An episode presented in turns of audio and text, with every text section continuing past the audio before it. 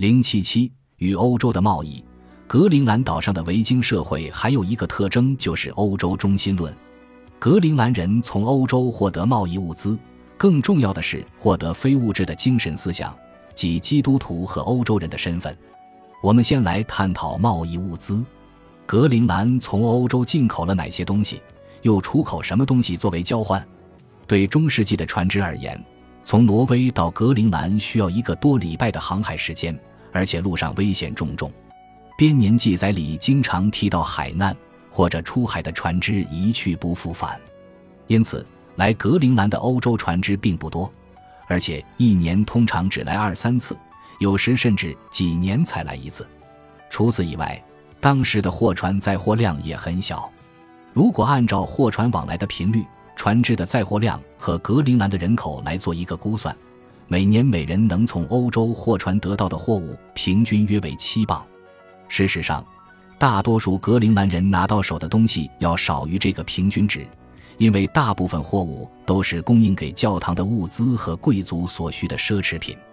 此外，由于船只载货量小，进口的只能是价值高、体积小的东西，所以格陵兰无法依靠欧洲进口大量的谷类等粮食作物，必须自给自足。关于格陵兰进口的货物，有两处资料来源可供参考。一为挪威方面的文字记载，二为在格陵兰考古遗址发现的源于欧洲的物品。格陵兰进口的生活必需品主要有三种：当地极度短缺的铁，同样短缺的用来建造房屋和打制家具的木材，用作润滑剂和木材防腐的焦油。进口的非生活必需品大多是教堂用的钟、彩绘玻璃窗、铜烛台、圣酒、亚麻布、丝织物、银器。神职人员的圣袍和珠宝等，从农场遗址挖掘出来的奢侈品则有白铁器皿、陶器、玻璃珠和纽扣等。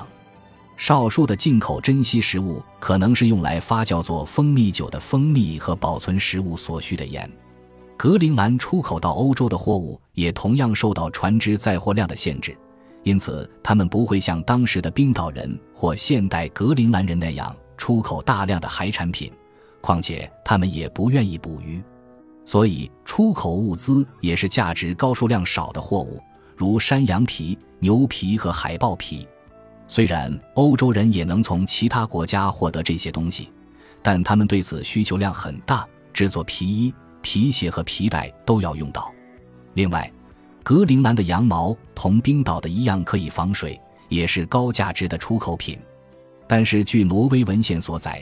格陵兰有五样来自极地珍稀动物的商品价值连城：海象牙、海象皮、活的北极熊或北极熊毛皮、独角鲸和活的世界上最大的猎鹰。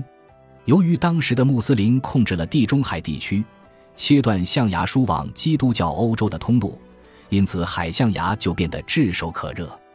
而格陵兰猎鹰的价值从以下的故事可窥一斑：公元一千三百九十六年。勃艮第公爵用十二只格陵兰猎鹰从萨拉森人手里赎回儿子。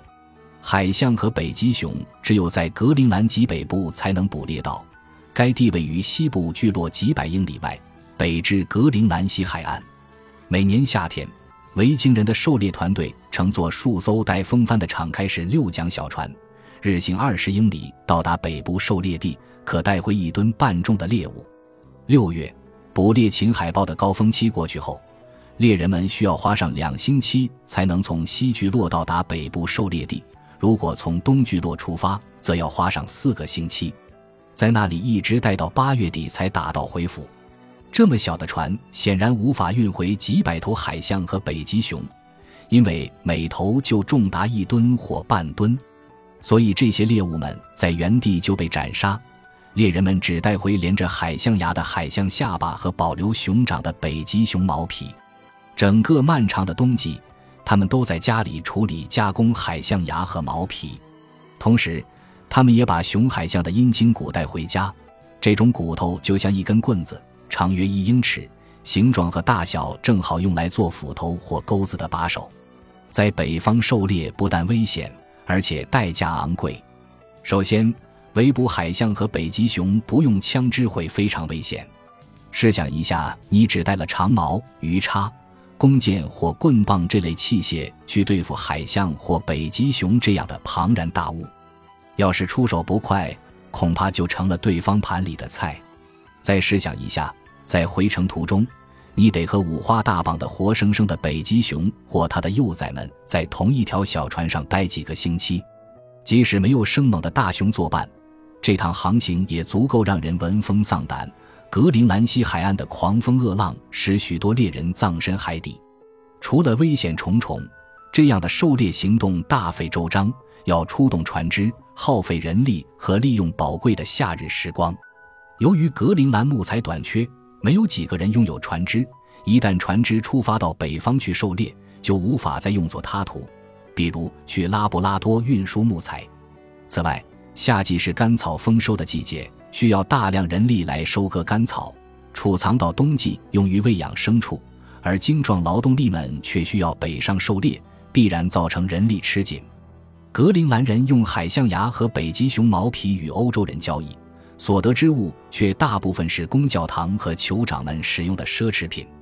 从我们今天的观点来看，船只、人力和时间应该用在更重要的地方；但从格陵兰人的观点来看，这种狩猎除了给猎人们带来无上的荣耀，也使整个维京社会在精神上感到与欧洲紧密相连。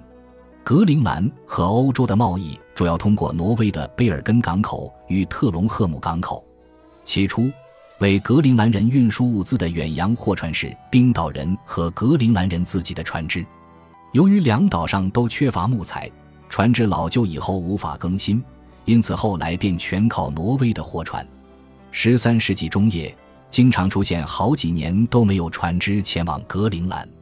一千二百五十七年，挪威国王哈康哈康松为了巩固自己在北大西洋维京社会的地位，派遣三名官员前往格陵兰游说当时独立的格陵兰人臣服于挪威的统治，并上缴贡品。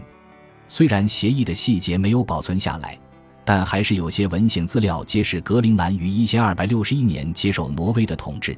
作为回报。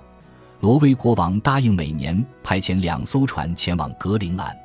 同样的，冰岛也与挪威达成协议，因此每年有六艘挪威货船前往冰岛。从此以后，格陵兰的贸易完全受挪威皇室的控制。但由于格陵兰地处偏远，致使挪威很难管理，他们之间的联系一直处于松散状态。